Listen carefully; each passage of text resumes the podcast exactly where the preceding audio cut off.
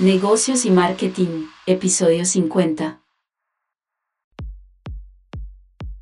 Buenos días, buenas tardes, buenas noches a la hora que nos escuchen. Nuevamente aquí Negocios y Marketing, el par de vejetes del marketing digital, los únicos viejos que hay en el medio digital, creo yo. ¿Qué más, Mauro? Y Alejo, ¿cómo va todo? Bien, bien, bien, todo bien, todo bien. Hoy, hoy buen invitado como siempre, ¿no? Sí, como siempre, un, invitado chévere, un tema que no hayamos explorado, Alejo, eh, y que yo creo que es clave. Eh, le hablo de un creador y facilitador de ideas con más de 20 años de experiencia en estrategia creativa, estrategia empresarial, construcción de marca, estrategias de comunicación, eh, medios digitales, innovación social, emprendimiento una persona que ha estado apoyando empresas y emprendedores desde startups locales hasta organizaciones multinacionales, tanto en Colombia como en Estados Unidos, Centroamérica. Em, él inició su, su carrera, digamos, como creativo en Bosel.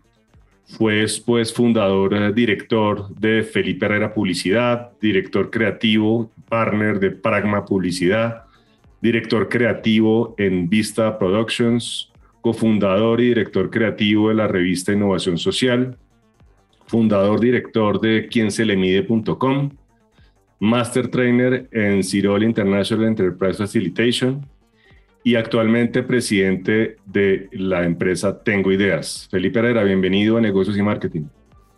Gracias Mauricio, gracias Alejandro por la invitación. Feliz de estar aquí con ustedes. ¿Cómo, la veo? Publicista y creativo, eso sí nos hacía falta, ¿no? Nos hacía falta, claro. Un viejito que se va secando hasta de ideas, entonces necesitamos un creativo acá. Necesitamos un creativo. Además, pero aquí estamos todos viejitos. Esto, por este lado, esto es modelo 70. Entonces, yo, yo, yo me veo joven, pero no soy tan joven. Bien, bien. Nosotros ni nos vemos ni siquiera jóvenes. ¿eh? Pero bueno. Bueno, eh, no, entremos, entremos en materia, nos fuimos. Ana, analizando, eh, Felipe, tu, tu background, eh, pues siempre ha habido un foco alrededor de la creatividad, ¿no? Eh, y aquí viene mi primera pregunta, y es, ¿uno nace con ese gen creativo o es una habilidad que se puede desarrollar? Yo, yo parto del, del principio de que todo ser humano es creativo por naturaleza. Ahora, que uno pueda desarrollar habilidades, eh, para ejercitar la creatividad, lo puede hacer.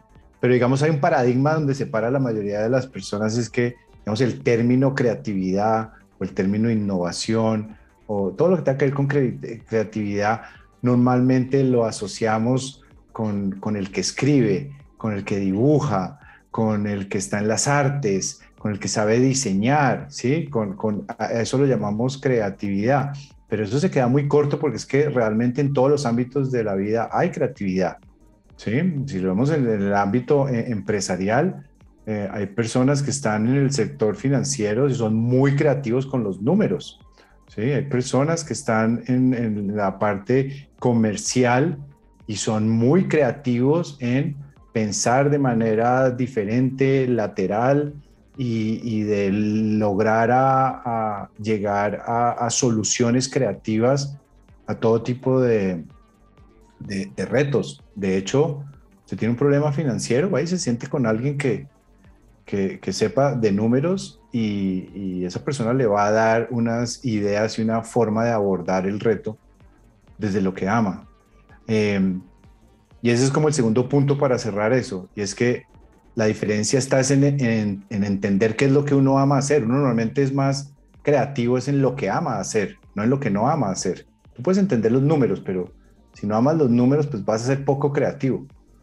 Eh, si a ti te encantan las ventas eh, y eso es una pasión, pues vas, a, buscar formas de aplicar esa pasión para ser más creativo. Entonces, el resumen es que todo el mundo es creativo. De hecho, eh, el primer paradigma que existe en las organizaciones en general es, no, eso déjeselo a los creativos. ¿eh? Hablamos de crear culturas de innovación, pero nosotros mismos somos los primeros en decir, ah, no, es que yo no soy creativo, porque nos encasillamos en que eso está para un grupo de personas. En ese tema de creatividad, algunos pensamos que los países más, más disciplinados son un poquito menos creativos y nosotros un poquito más anárquicos como los latinos somos más creativos. ¿Esto es cierto o es una perspectiva que no, no, no obedece la realidad? Eh, no, pues eh, no sé, yo creo que aquí mi respuesta va a estar enfocada en, percepción o en, lo que yo creo, porque sería bueno, como hiciste, como formulaste la pregunta, de que buscáramos la data para saber qué, nos arroja eso, ¿sí? Em, pero digamos, en, lo general de lo que estás diciendo, yo creo que eh, hay veces pensamos que tener reglas eh, eh, y, tener unas estructuras no permite la creatividad y todo lo contrario. Cuando nos vemos constreñidos es donde estamos llamados a ser más creativos. De hecho, hay ejercicios que se pueden hacer en, donde dice, estos son los limitados, usted no se puede mover de acá, ¿qué va a hacer? ¿Sí? Bueno, un ejemplo de eso lo, lo, lo, aplican muchas eh, empresas eh, y nace de John F. Kennedy cuando dice que van a ir al espacio, ¿sí? De ahí es donde sale el famoso dicho de el, slingshot eh, eh, theory o el slingshot methodology, que básicamente dice, es el efecto cauchera. Y John F. Kennedy, este cuento yo creo que ya lo han oído varios, pero si no se los he hecho rápido, y ese se separó y de un discurso y dijo, vamos a llegar a la luna. Y cuando se bajó, le dijeron, hermano, usted está loco. No tenemos la tecnología, no tenemos los recursos, no tenemos la, no tenemos la menor idea cómo hacer esto, cómo va a decir eso. Y dice, bueno, ahí está, ¿cómo lo vamos a hacer? ¿Sí? En esa misma analogía del programa de Apolo, quienes vienen a, vieron a Apolo 13, cuando dicen Houston, tenemos un problema, Houston, we have a problem. ¿Y cómo solucionar ese problema? Con limitaciones, ¿sí? Es, solo tienen estos elementos. ¿Cómo va a solucionar ese problema? Entonces, entonces, no, de hecho yo creo que cuando, cuando hay reglas, cuando hay límites, eh, es uno de los activadores para precisamente eh, abordar los problemas de manera diferente y de ahí brota y nace la creatividad. Bien. Por allá recién iniciamos el podcast en nuestro segundo episodio de la primera temporada. Hablamos de las diferencias del mercadeo tradicional y el mercado digital. ¿Qué opina Felipe de esto? ¿Cómo ve ese nuevo cambio? ¿Qué, qué escenarios se dan ahora? Pues a, mí lo que más me gusta del mercadeo eh, digital es precisamente de ver casi en tiempo real qué funciona y qué no funciona, eso no pasaba antes, ¿sí? Eh, y, de hecho antes se, tomaban eh, inversiones, decisiones sobre la inversión en, publicidad o en mercadeo basada es en, en la data histórica, ¿sí? de hecho, pues los medios tradicionales, los impresos, venden su, pauta basada es en tantos lectores y estimamos que, según los estudios que hemos contratado, que cada persona lee eh, tantas veces esta eh, publicación y se tomaban decisiones de, eso, de esa manera. Eh, con, con, lo digital, casi en tiempo real uno tiene la capacidad de ajustar, cambiar, variar y ver qué es lo que está pasando. Entonces yo creo que ahí es como una de las grandes diferencias y en donde pues claramente se está, eh, el grueso de los presupuestos eh, de mercadeo se están yendo a la parte digital. Felipe, y uno con la pregunta anterior, y este digital, claro, viene la data, viene la data science, los analistas, todo eso. Eh, vienen con esa cantidad de números y no le cambian un poquito la perspectiva o la funcionalidad al creativo, porque ahora le dicen, bueno, no, usted sí puede ser, pero dentro de este marco y con estos datos, y, o cómo funciona eso ahora. Pues sí, pues buenísimo, pero es que es más información. Es que antes, antes eh, esta data y esta capacidad de analizar data le da mucha perspectiva a lo que antes era un, un, tema de, es que yo creo que es así. Es que a mí me parece que así se ve más bonito o se dice mejor o esa música, la porque, porque es muy, muy subjetivo. En cambio, esta data le trae objetividad eh, ¿Cuántas de ustedes trabajan en esto? ¿Cuántas veces han lanzado una campaña que internamente, por más estudio y uno dice, no, esta va a ser la ganadora, mucho, con esta pieza sí la vamos a reventar. Y resulta que no, no la va a reventar. No, mucho, hay crickets ahí, en grillos suenan en el fondo con eh, esa pieza. Entonces, eh, creo que ahí es donde está el, equipo perfecto, ¿sí? El que le dice esto es por acá y que, lo, que no. Yo creo que un ejemplo buenísimo ocurrió, que dicen, no, es que yo miré en, Google Trends y pues resulta que esta palabra pues es buscada por miles de personas. Entonces voy a hablar sobre esto. Entonces resulta que llega el de data y le dice, sí, pero venga y miremos un poquito más profundo, ¿sí? Porque ese término, ¿no, ¿no será que es muy genérico? Venga y miramos. Entonces ese término que usted cree que va a ser el ganador, tal vez no es tan ganador. Entonces creo que es como el matrimonio perfecto. Lástima que antes no teníamos más data scientists que nos estuvieran retroalimentando los procesos creativos. Valiosísima esta respuesta viniendo de una persona además que estuvo metido en ambos mundos, está metido en ambos mundos. Felipe, muchas veces el estar inmerso en un problema, ¿no? De alguna manera eh, nos sesga y hasta nos nubla. Eh, pero aún así, muchos empresarios son reticentes en acudir a personas, llámense asesores o consultores, porque argumentan que no, es que solo viviendo esto desde adentro es que se puede resolver, ¿no? ¿Qué opina usted de esto? Creo que están perdiendo una oportunidad grandísima, porque precisamente esa visión externa cuando uno está metido y, su descripción del problema, cuando uno está metido dentro del problema, pues solo ve lo que está eh, viendo. De hecho, creo que como el otro lado de la moneda, cuando hay procesos en donde entra un ente externo a, ver algo, eh, normalmente ocurre lo que yo llamo el, el, síndrome del consultor, ¿sí? Entonces, que lo invitan a uno o llega uno a, un proceso y, y, a, y, con esa óptica eh, desde afuera, pues es que solo, solo la lógica lo dice, si yo estoy viendo algo de afuera, lo estoy viendo diferente. Si yo estoy parado en otro lugar, lo estoy viendo diferente. De hecho, si estamos nosotros tres en, una cuadra, cada uno está en una esquina y hay un accidente, ese mismo accidente, ese mismo hecho, cada uno lo ve de una manera diferente. ¿sí?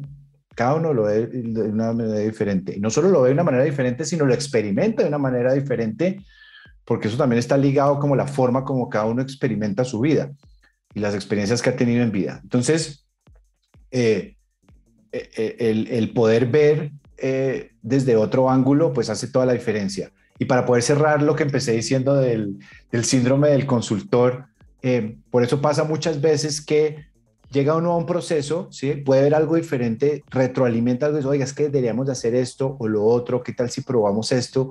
Y dicen, wow, uy, sí, uy, buenísimo, eso es lo que deberíamos de hacer y se implementa y como, como tiene tanto sentido y está tan alineado a lo que el negocio, el proceso tenía que hacer y empezar a los resultados, ya se vuelve intrínseco a la operación entonces ahí es donde empieza, bueno, ¿y por qué es que le estamos pagando a este tipo?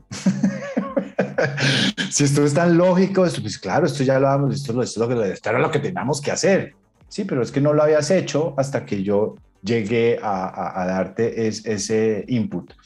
Entonces, Sí, hemos dicho, es como la explicación que se ahorita, ver las cosas desde otro ángulo siempre va a traer algún tipo de beneficio. Eso me lleva una anécdota, el otro día viendo una historia en, en YouTube, caso una, una tractomula debajo de un puente que se, te, se quedó atascada. Y entonces había gente y, y, pucha, y todos virando la cosa y, y, y, viendo qué hacían, que habían calculado mal y, superaron un poco el, el, el alto del puente y de pronto pasa una camioneta y baja un, el vidrio y sale un chino y les dice, bajen las llantas, descifren las llantas. Y siguió. Y todos se quedan mirando y se atacan desde la risa. Absolutamente, absolutamente cierto. Total. Eso, eso, eso es así. Bueno, las personas en general no aceptan fácilmente el cambio, ¿no? Incluso muchas veces se oponen, ¿no? En estos procesos de consultoría y asesoría, te enfrentas mucho a esta versión del cambio, a probar, a innovar. ¿Cómo es un poco esto? No, todo el tiempo. Pero todo el tiempo. Es que hay que entender que eh, biológicamente los seres humanos en nuestro proceso evolutivo estamos programados es para mantenernos seguros, ¿sí? Y, y lo que pasa es que eso funcionaba muy bien cuando las amenazas de, de, de, vida realmente eran reales, ¿sí? Muchos, si yo salía a, cazar, cuando me tocaba salir a cazar, pues me tocaba estar atento todo el tiempo porque en cualquier momento puede haber una amenaza. Yo puedo estar detrás del animal que, me, que voy a cazar para comer, pero detrás de ese también puede venir un león que me puede comer a mí en el camino porque también va detrás de eso. Entonces, evolutivamente todos estamos en, en, en la cabeza programados para mantenernos eh, seguro. El problema está es que esos niveles de mantenernos seguros, esos miedos que se generan, hay veces, o la mayoría de las veces, pues nos mantiene en, en esto que llamamos la zona de confort. ¿sí? Aquí es donde tengo todo controlado, esto es lo que yo conozco, esta es mi cueva, este es mi espacio, esto es, esto es lo que yo conozco, porque ahí es donde me siento eh, seguro. Pero eh, el juego está, es que entra ese cerebro primitivo que todos tenemos como seres eh, humanos y el salirnos a, a, a, investigar, a ver, a ir a lugares en donde no hemos eh, ido, pues se nos activa ese mismo sentimiento de eso no es seguro. ¿sí? Usted se puede morir ahí. De hecho, si lo vemos, hay, hay personas, y, y, ojalá los que estén oyendo miren todo, si, si esto se relacionan con esto, tanto para ellos como para otros, porque todos lo hemos vivido, todos hemos estado en situaciones o en reuniones en donde uno dice, pues yo mejor me quedo callado, ¿sí? Puede que usted tenga la solución, pero mejor me quedo callado porque, uy, qué miedo, qué tal que esto le caiga mal a mi jefe, qué tal, qué tal, qué tal que mi jefe piense que yo estoy quitando el puesto o yo soy muy nuevo en esta compañía, yo qué hago diciendo estas cosas. Pero usted sabe en su corazón que usted tiene la respuesta a lo que se está buscando para el reto específico, para lo que sea, o que lo que usted tiene para aportar tiene mucho valor, pero no lo hace porque se le activa ese miedo de, estar, eh, seguro. Entonces pasa, pasa mucho y creo que es uno de los, de, los temas más eh, eh, relevantes. Entonces, para poder crecer, para poder generar mejoras, hay que salir de la zona de confort, de salir de ese lugar donde uno se siente seguro y pasar a esa zona de miedo. Y yo creo que esto es un tema de práctica y cada vez es como un caucho. A mí, a, mí alguien, una vez me hace esta analogía que me encanta y es, eh, es como un caucho. Usted estira el caucho y cada vez que usted estira el caucho, pues ese caucho va cogiendo más flexibilidad. ¿sí? Es como ir al gimnasio, los músculos se desarrollan, la elasticidad se desarrolla, lo mismo ocurre con eso. Entonces pasar de la, de la zona de confort a la zona de miedo, que es ese lugar en donde uno cree que uno puede hacer algo, pero solo hasta que lo hace se dice, ah, esto no era tan grave, esto sí lo puedo hacer. ¿sí? Ese es el lugar en donde el que dirán le afecta a uno mucho. Uy, ¿qué van a pensar de mí? ¿sí? Van a pensar que yo estoy loco, van a pensar que, que, que esto es una estupidez. ¿sí? Eh, y, y, y, ahí es, es, donde ocurre ese miedo. Y cuando uno pasa a la siguiente eh, zona, y creo esto que estoy escribiendo, creo que muchos lo han visto, y si no lo han visto, vayan a Google y pongan zona de confort y les va a salir 10.000 tipos de diagramas de esto que les estoy contando. Después de la zona de miedo viene la zona de aprendizaje. Es ahí donde, donde todos estos desafíos, donde ya pasé, esto no es tan grave, pero eh, los problemas específicos hacen que uno pueda desarrollar y aprender nuevas formas de hacer las cosas, nuevas habilidades, nuevos conocimientos y así se va ampliando eh, la zona. Y ya ahí es cuando llega uno al siguiente sector que algunos lo llaman como la, zona de la acción o la, zona de las mejoras, que es donde ya pasé el miedo, ya aprendí herramientas, ¿sí? ya sé cómo superar estos retos y ahí es donde me encuentro las nuevas oportunidades, los nuevos negocios, las nuevas soluciones, eh, donde la, las competencias me aseguran y voy ampliando eh, mi zona de confort. Entonces, eh, tomar acción, tomar acción es lo que hace la diferencia. Me gustó algo que inclusive uno ni analiza, es, es, ese miedo también que produce el ambiente laboral, ¿no? Eh, es que si hago esto, mi amigo, mi compañero de trabajo, esto, mi jefe, y eso frena mucho al desarrollo profesional muchas veces, ¿no? No, todo. La barrera principal está, es en el que dirán, y esto aplica no solo para lo, lo, lo, lo, lo de negocios, lo corporativo, el empleo, el trabajo, en lo que esté, es en todo. De hecho, el qué dirán es como la barrera más grande que hay para cualquier tipo de desarrollo, sea creativo, empresarial o personal. ¿Cuántas veces ustedes que nos están oyendo y ustedes, los que me están entrevistando, han dejado de hacer algo que realmente quieren para su vida? Porque qué dirán? Mucho, todo el mundo se puede relacionar con eso. Sabiendo uno en el corazón, ese fuego que uno sabe, esto es lo que yo quiero, ¿sí? Pero, uy, ¿qué dirán mis amigos? ¿Qué dirá mi jefe? ¿Qué dirán mi esposa? ¿Qué dirán mis papás? Ese es el que dirán el más duro que uno rompe en su etapa de desarrollo, ¿sí? Entonces, uy, uy, de, esto podríamos hacer un podcast completo. No, es toda una temporada. Total. Eso nos pasa con Alejo los viernes, ¿no? ¿Qué dirán las señoras? No. ¿Qué dirán, sí. No, y siguen diciendo eso sí todavía, pero bueno, ya pasamos, ya pasamos a la segunda etapa, ¿no? Sí, pero eso es otro tema.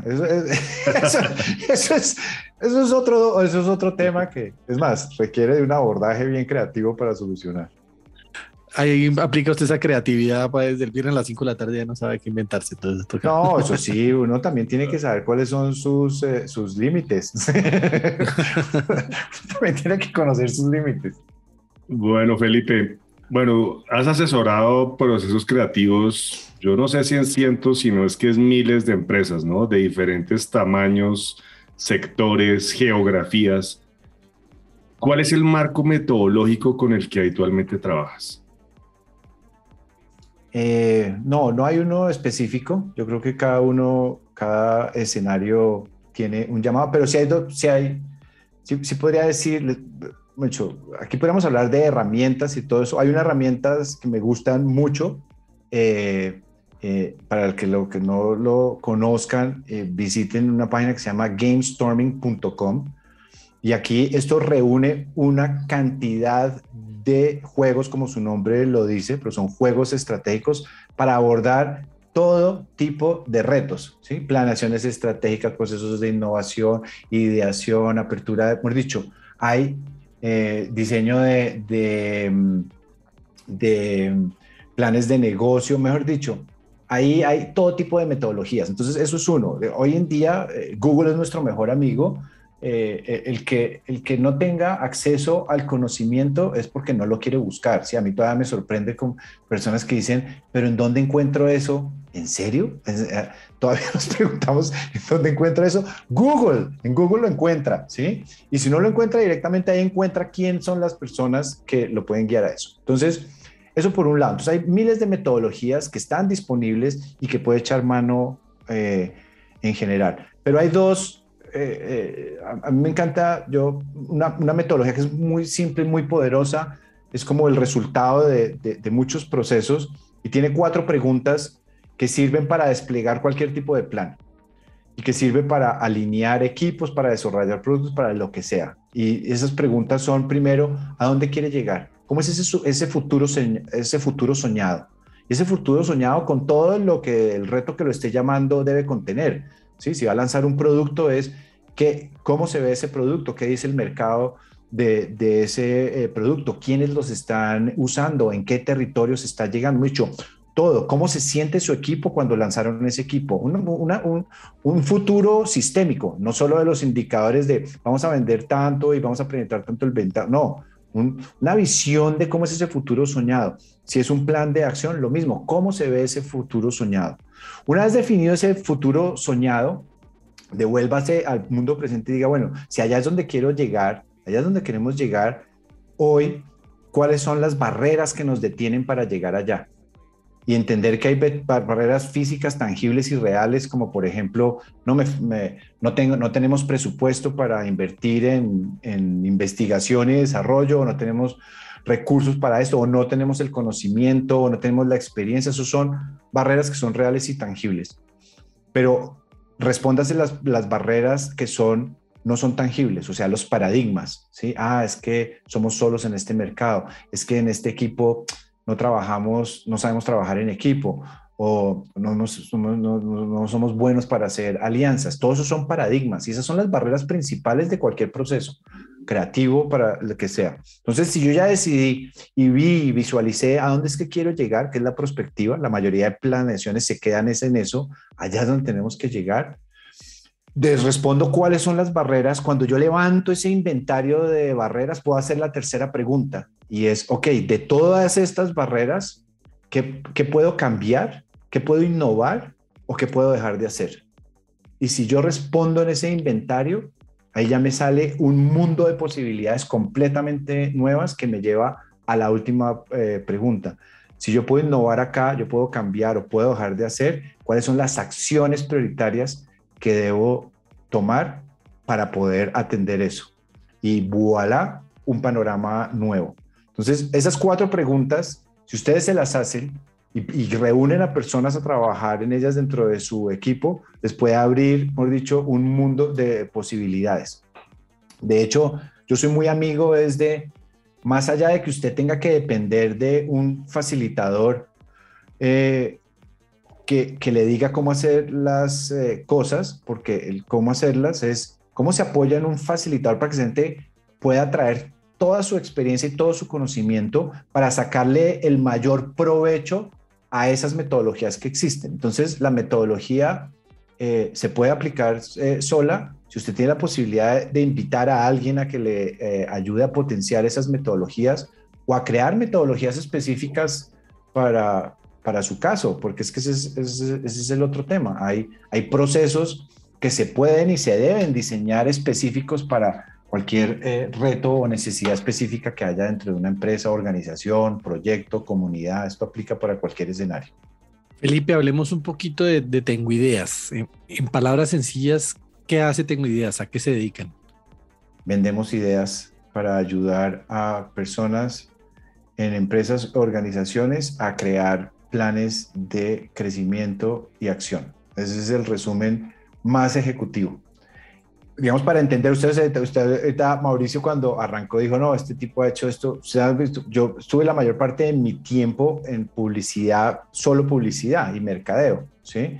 Y primero que todo, soy muy agradecido con, con esa profesión y con esa ocupación, porque es de esas profesiones y ocupaciones que le dan a uno una gran cantidad, y sobre todo para los que somos curiosos y que nos gusta hacer preguntas, le da la oportunidad de aprender muchas cosas, de muchas industrias, de muchos ángulos. Entonces, cuando, cuando manejaba, comenzando mi, mi, carrera en agencia, cuando manejaba eh, bancos, el banco superior, pues aprendí la industria del banco y cómo funcionan los bancos. Y cuando manejamos eh, atún, entonces sabía de atún y cuando entré a la televisión, entonces, entonces aprende uno mucho de cada industria, de mejores prácticas, de, todo eso.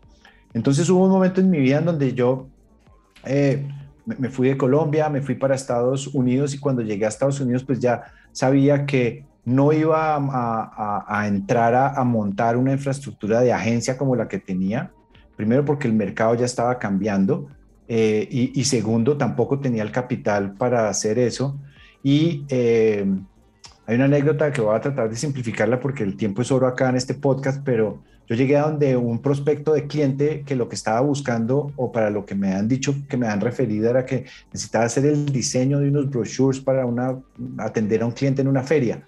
Y cuando llegué allá, eh, eh, entendí, eh, empecé a preguntar sobre su negocio y sobre sus cosas y qué era lo que estaba haciendo y cómo funcionaba su negocio. Y me contó un sistema que él había desarrollado para montar stands y mi pregunta fue, oye, ¿usted tiene eso, eso patentado? Me dijo, no, ¿por qué? Y le dije, pues porque si usted se gana esa plata internamente, ese, ese proceso que usted diseñó, ese sistema que usted diseñó, para alguien que está en Las Vegas como show manager, pues eso debe ser una cantidad de plata. Entonces se quedó pensando y me dijo, uy, yo no pensaba en eso, ¿usted sabe eso? Y le dije, no, pues yo no sé de patentes, pero los abogados sí. Me dijo, ¿y usted se le mediría a, a, explorar y, ver si eso es viable? Le dije, sí, pues yo lo puedo ayudar. Y seguimos en la conversación y entonces me empezó a contar de otro reto que tenía. Y entonces yo le dije, bueno, ¿y, y, por qué no traemos a esta gente de manera virtual ya que no pueden viajar? Para ponerles contexto, esto era en el 2001 donde estaban haciendo el, el Internet, donde tener una conexión T1, eso era, mejor dicho, una locura, ¿sí? Pero ahí salió otra, otra idea para, para pilotear algo que solucionaba él eh, dentro de su operación. Y cuando yo salgo de esa reunión, iba por un brochure y salimos con un plan para acompañarlo en pilotear estos dos proyectos que han salido en esa conversación. Y él me dijo, oiga, usted sí está lleno de ideas. Y yo me monté en el carro y de vuelta a mi casa, yo me quedé pensando y dije, oiga, sí, esto mucho, Sí, yo, yo en donde genero valores en ideas y ahí literalmente nació Tengo Ideas. Entonces pasé de que me preguntaran, ¿usted qué hace? Y mi, respuesta fuera, no, yo soy director creativo. Sí, ya, listo. Ah, es otro tipo de esos que dice que es director creativo. A que me preguntaran, ¿y usted qué hace? Mi respuesta fuera, yo vendo ideas. ¿Cómo así que usted vende ideas? Entonces se empezaban a crear conversaciones completamente eh, diferentes. Bueno, Está bueno, ¿no, Alejo? Vendo ideas. Sí, sí, muy bueno.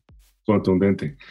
Eh, bueno, en el pasado, Felipe, digamos, todo este tema de creatividad eh, y actualmente sigue siendo un dominio, digamos, exclusivo de, de, las personas, ¿no? Y más específicamente de estos creativos, ¿no? Eh, pero hemos visto y lo hemos discutido en este podcast varias veces y con varios invitados que la inteligencia artificial viene ganando espacio y preponderancia en múltiples frentes. ¿Crees tú que llegará el día en que esa inteligencia artificial entra en el terreno del proceso creativo, como, como lo entendemos? Eh, yo no creo que sí va a llegar, yo creo que ya llegó. ¿sí? De hecho, ustedes conocen muchas herramientas para, para precisamente suplir procesos creativos desde eh, cómo crear copies, eh, mucho, ya hay aplicaciones que hasta le escriben blog posts completos, le hacen sugerencia, entonces yo creo que ya, ya, llegó. Eh, ahora, eh, parte de tu pregunta dice del proceso creativo. No sé si del proceso, pero que la inteligencia artificial,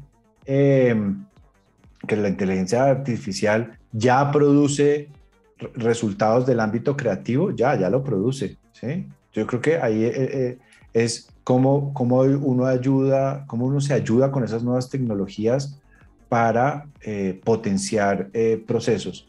Y además, cada cosa para, para, para, cada cual, ¿sí? Digamos, si uno analiza esto que estamos diciendo de las, las, máquinas de inteligencia artificial que producen copies y todo, todo eso, pues para ámbitos muy genéricos son muy eficientes. O sea, para alguien que que, no se siente cómodo escribiendo em, y, y, desde su negocio quiere echar mano de una herramienta de esta, pues eso le puede servir y de hecho hay, casos de uso muy buenos. Para otras no tanto. Pero para, para dicho, la conclusión a tu pregunta es, no solo va a llegar, ya llegó. Bueno, una buena idea puede ser el inicio de una gran empresa.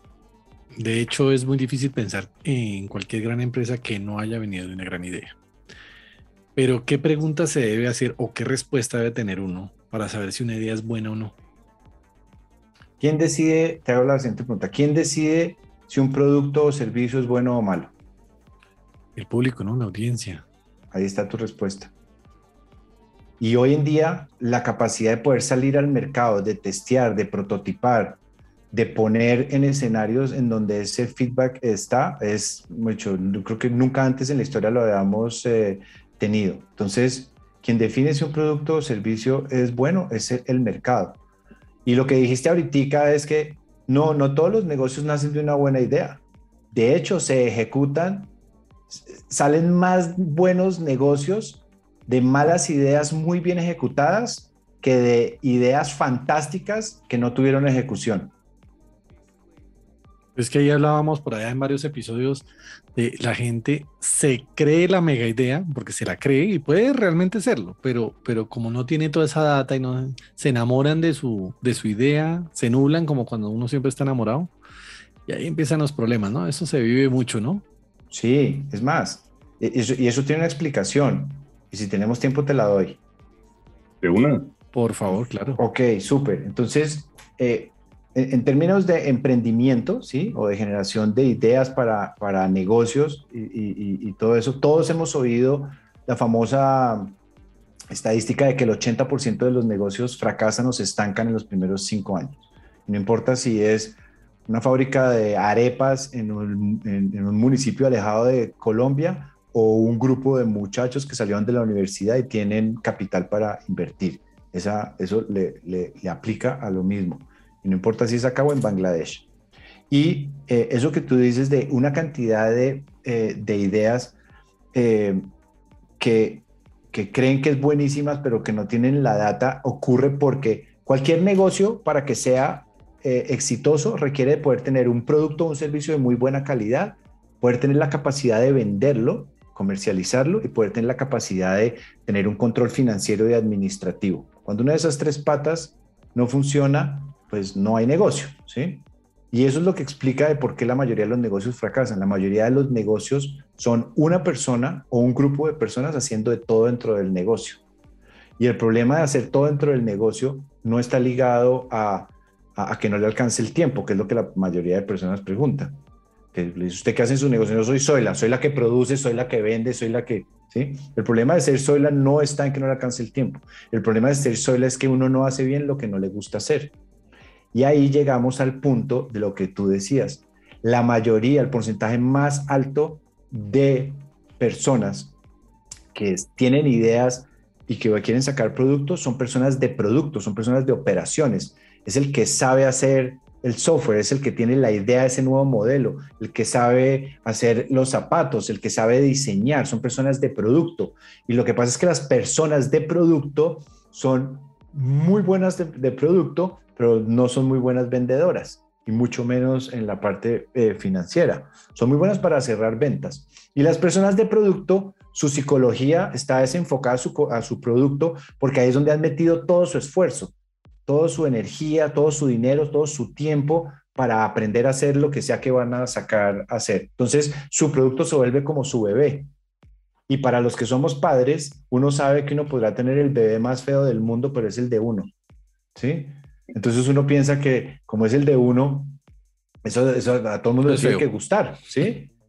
Entonces, en donde se caen muchos proyectos es que las personas, y eso tiene relación con el porcentaje que decimos, el, el, mayor porcentaje de emprendedores son personas de producto y la mayoría de ellos se mueren en el intento o se gastan mucha plata, ¿sí? Para desarrollar algo que ellos creen que va a ser, pero nunca preguntaron afuera de si eso tenía se tenía alguna salida. De hecho, hay un gran caso de eso y es los Segways en los 90 cuando se los inventaron.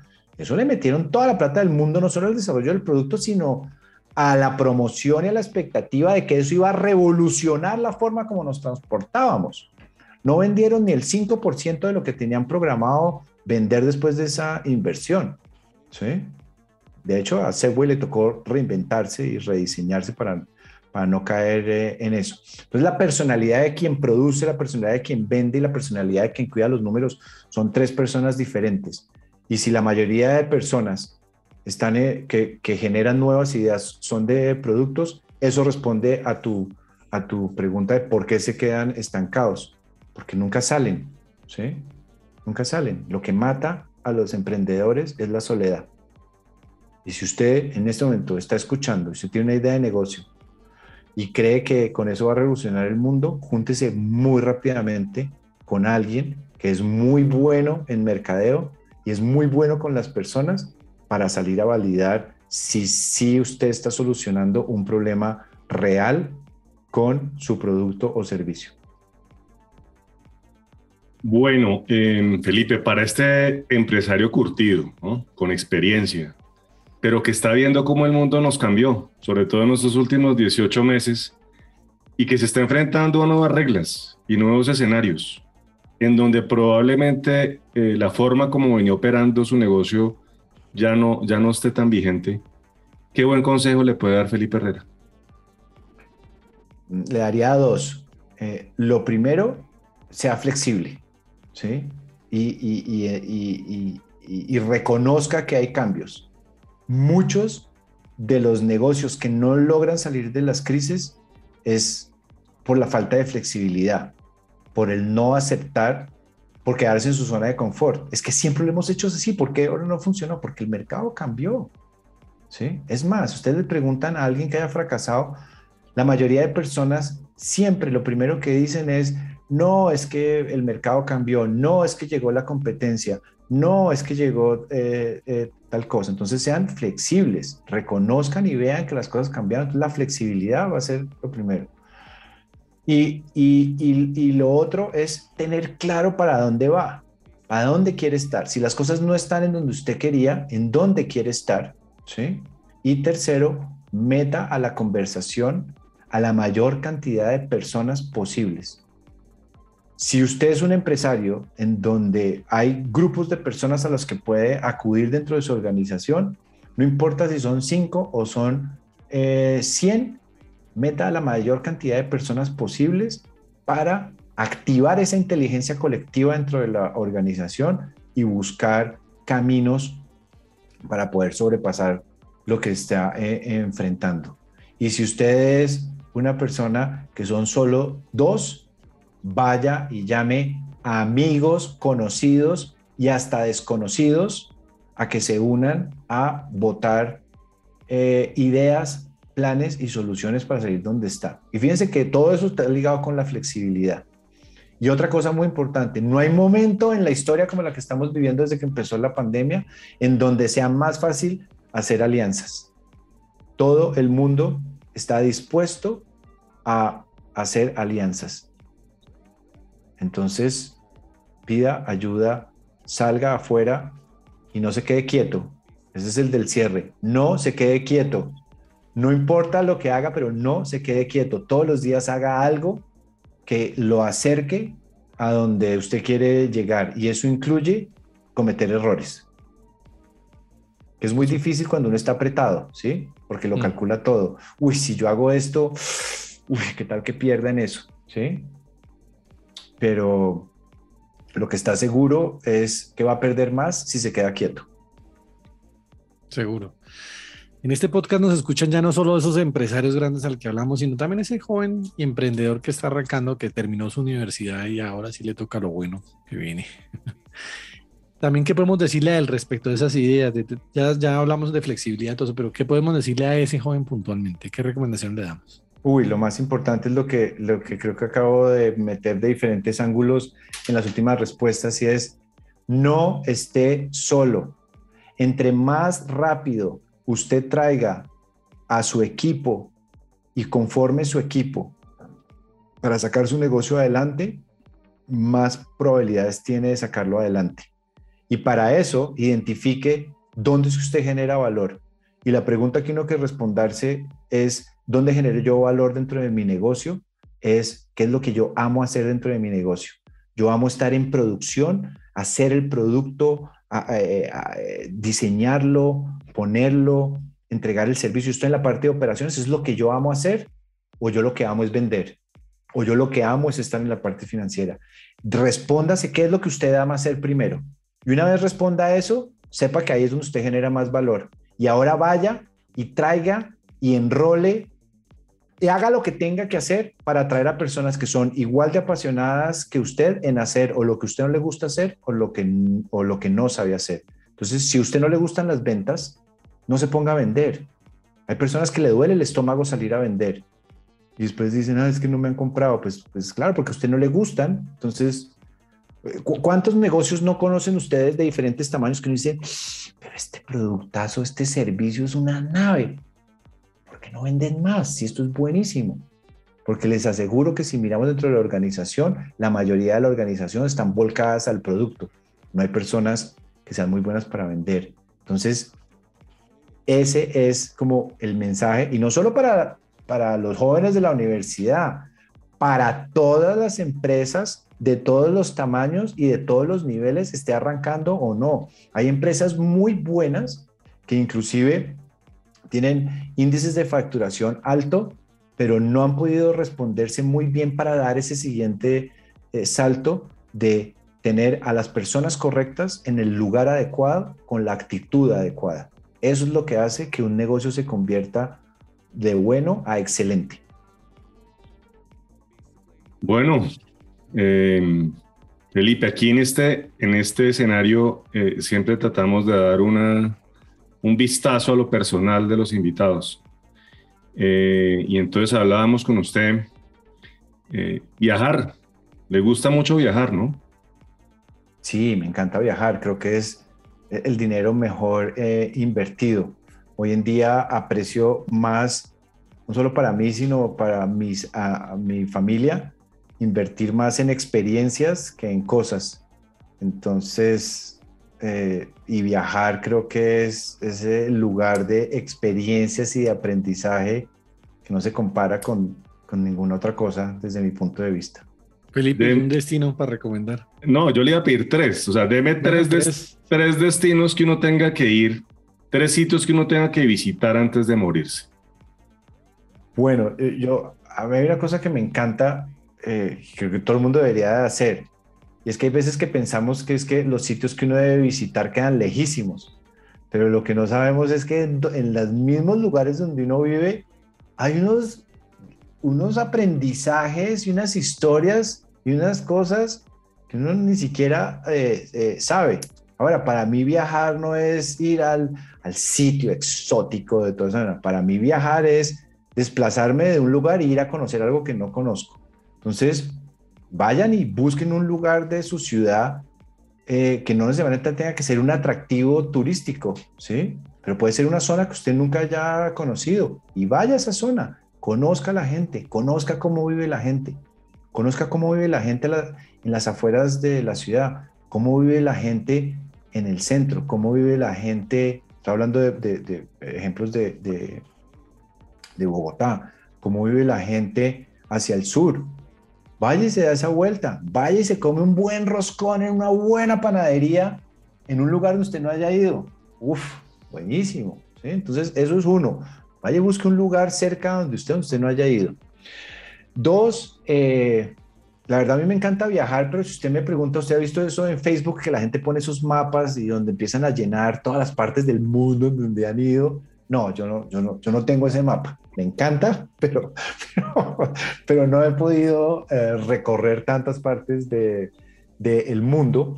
Eh, pero eh, tuve la oportunidad por, por, por trabajo hace dos años de ir a, Bangladesh y, a, a, India y me pareció también una experiencia de aprendizaje súper chévere, ¿sí?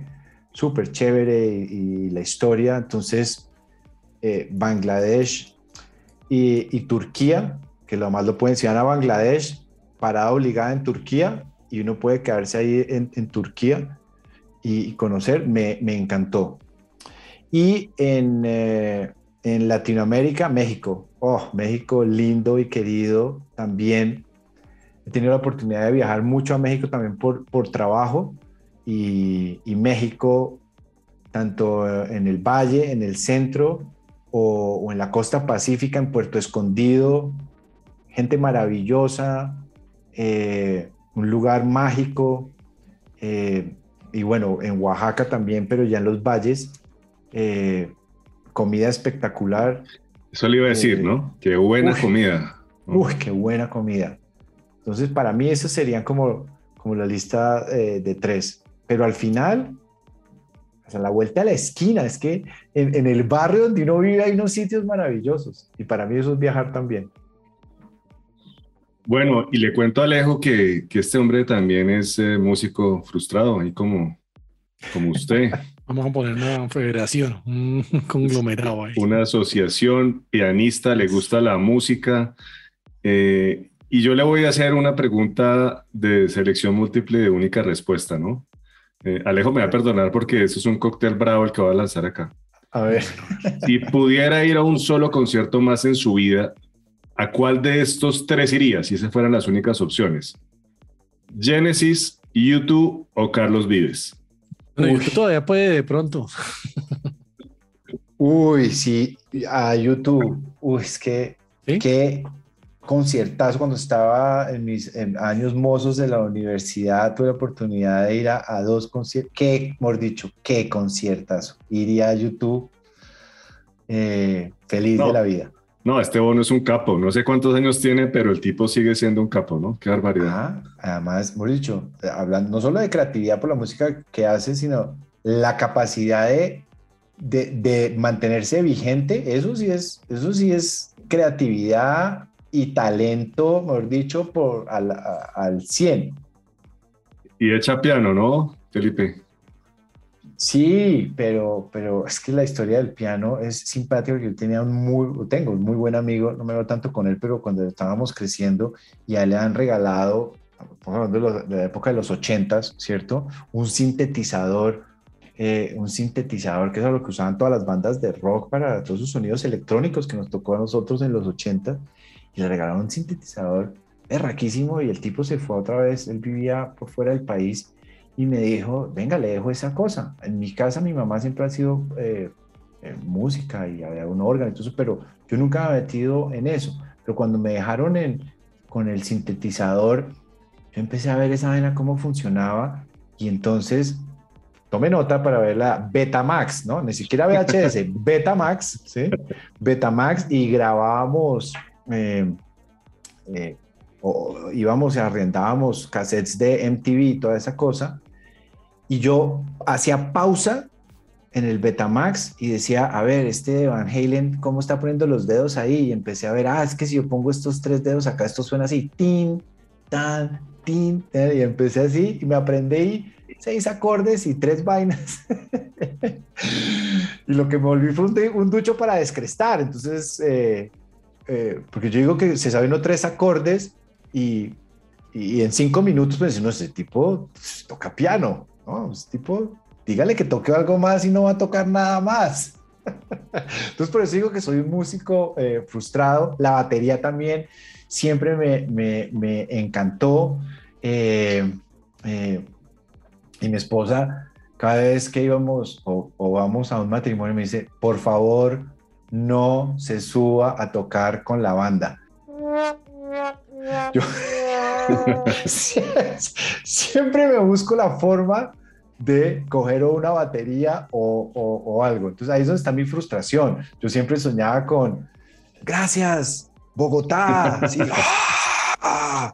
Pero no, no, la verdad, eh, pero nunca es tarde, pero nunca le dediqué el tiempo para, para explotar eso. Bueno, Alejo, ahí ya sabe, tiene un pianista, un tecladista si lo necesitan, ¿no? No, cuando quiera, cuando quiera. Alejo. Bueno, buena Felipe, si la gente necesita una idea, ¿dónde lo consiguen usted? Facilísimo, tengoideas.com. Fácil, tengoideas.com. Sí, o si me quieren escribir directamente, felipe arroba tengoideas.com. En todas las redes se me encuentran como eh, Tengo Ideas. Si quieren, ahí en la página y de una vez quieren decir, oiga, quiero hablar con usted, ahí puedes, ah, en el menú de arriba encuentran eh, ideas, eh, puede seleccionar y se agenda y le aparece automáticamente donde quiere y escribe qué es lo que está buscando y nos conectamos así por, por Zoom y votamos corriente y, y sacamos adelante lo que sea que quieran sacar adelante. Ya ahí tengo ideas o tengo piano. También, por cierto. no, Tengo- o, te- o tengo idea de tocar algo de piano. Eso, eso. Bueno, no, Felipe, como muchísimas gracias por, por habernos acompañado hoy. ¿Cómo la vio, Alejo? Muy buena. Muchas gracias, Felipe. Felipe Herrera, excelente invitado. Muchas gracias. No, a ustedes, feliz de estar con ustedes, gracias por la invitación. Y bueno, ahí tenemos varios temas en los que podemos profundizar más adelante. Claro que sí. Muchas gracias. Muchas gracias a los dos. En conclusión, Bueno, Alejo. Mucha info, mucha info que doy. Sí, tengo ideas. Buena, buena cosa. No habíamos hablado ese, del tema de proceso creativo, que es No de la creatividad en todos estos episodios. Ahí me llevo varias cositas.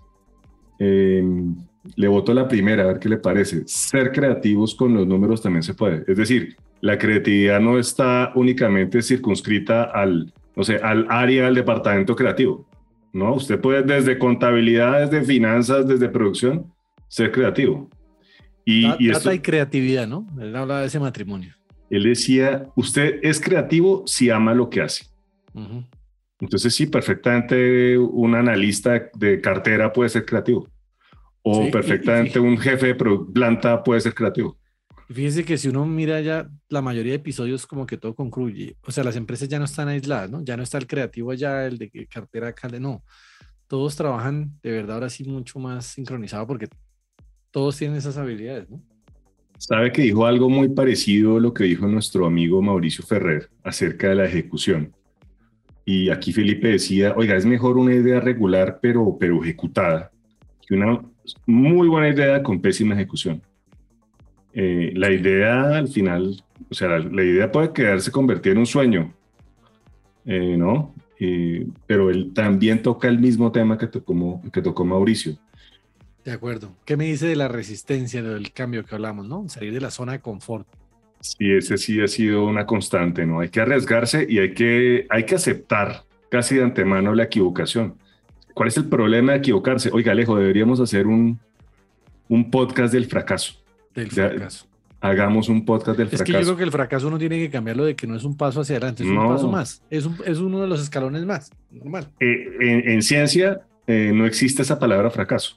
En ciencia es, eso hace parte del proceso de experimentación y cada vez que se cierra una puerta, realmente están descartando un camino que era errado. Es, es, una concepción completamente distinta. Eh, oigan, me gustaron los, los, los, consejos para emprendedores y para empresarios. Para emprendedores decía, ojo con la soledad, muchachos. Júntense, únanse. Y esto sí que ha sido constante en el podcast, ¿no? Vamos a querer hacer todo y, fíjese, yo creo que sí, si resumiéramos, yo diría que todos dicen lo mismo, ¿no? Esto, júntense, hagan alianzas. Como dice el dicho. Sí, alianzas, júntense a los empresarios, flexibilidad. Alianzas, eh, sí, decía, hombre, sea flexible, acepte las, las alianzas, no se, quede, no se quede quieto y se vale equivocarse y aquí a todo esto un poquitico el concepto se acuerda con el laboratorio que, que hablaba, que hablaba Mauricio también, Mauricio Ferrer, que, que uno debería tener una fábrica de, eh, pues de, de, pruebas, ir y estar probando cosas y pues si uno prueba tiene que estar dispuesto a equivocarse, a que no funcionó. Personas correctas en los lugares correctos, también es muy reiterativo, lo hemos oído en todos, ¿no? Sí, sí, de acuerdo. Me gustó mucho la sencillez cuando le hablamos de, eh, de, viajar. Eh, si es que viajar allí, uno, no tiene que, uno no tiene que pisar counter para viajar. Ni para descubrir cosas increíbles. Es que idealiza uno, ¿no? En, todo lado hay experiencias y, historias por conocer. En la época que yo montaba bicicleta, lejos, a 40 kilómetros de Bogotá hacia el oriente, eh, mejor dicho, a una hora en carro, usted ya encuentra un páramo virgen y usted viera esa belleza. 40, eh, 40, kilómetros, ¿no? Y, es una experiencia maravillosa. Entonces, eh, pues sí, varias, varias enseñanzas. Bueno, buen, buen, buen episodio, ¿no? Sí, chévere, no habíamos hablado de eso. ¿Sabe qué me gustó? Que a pesar de que Felipe fue durante muchos años, eh, digamos, un creativo eh, eh, desde el mundo del mercadeo tradicional, hoy en día entiende que esa creatividad tiene que ser apalancada en datos. Y adora la data. La flexibilidad que tiene. Exactamente, él es flexible. Uno podría decir que si usted ha sido creativo toda la vida y fue exitoso en grandes agencias y montó sus propias marcas y, agencias de, de, de, publicidad, de comunicación y creatividad, empiece a rayar con un modelo de datos y de inteligencia artificial. Y no, para nada, flexible. Es que esa, esa frase que antes era buena ahora es un, problema y es, es, que yo llevo 20 años haciendo esto, no me venga a mí a decir, ahí está el problema. No me venga a decir y verá que va directico a, al hoyo. Sí, es cierto. Bueno, Alejo. no, muy bueno. Entonces, eh, ya saben, a todos los que nos escuchan, cada jueves un nuevo episodio. Nos encuentran en nuestra web, negociosymarketing.co, en las redes sociales como negocios y marketing. Nos vemos el próximo jueves. Los invitamos a que opinen en nuestros foros, las estrellitas en, en, iTunes, que ya vamos por allá en buena posición, ¿no? En Apple, ¿no, Mauro? madre, sí, vamos, vamos bien, vamos bien. Bueno, nos vemos estamos, de estamos, estamos de cuartos, Alejo, para que sepa. cuartos en, en, Apple, en, en Apple Podcast, en la categoría de marketing en Colombia, Vamos, cuartos. Bueno, ahí vamos, ahí vamos. Listo, nos vemos el próximo jueves a todos. Muchas gracias, chao, Mauro. Bueno, chao, chao.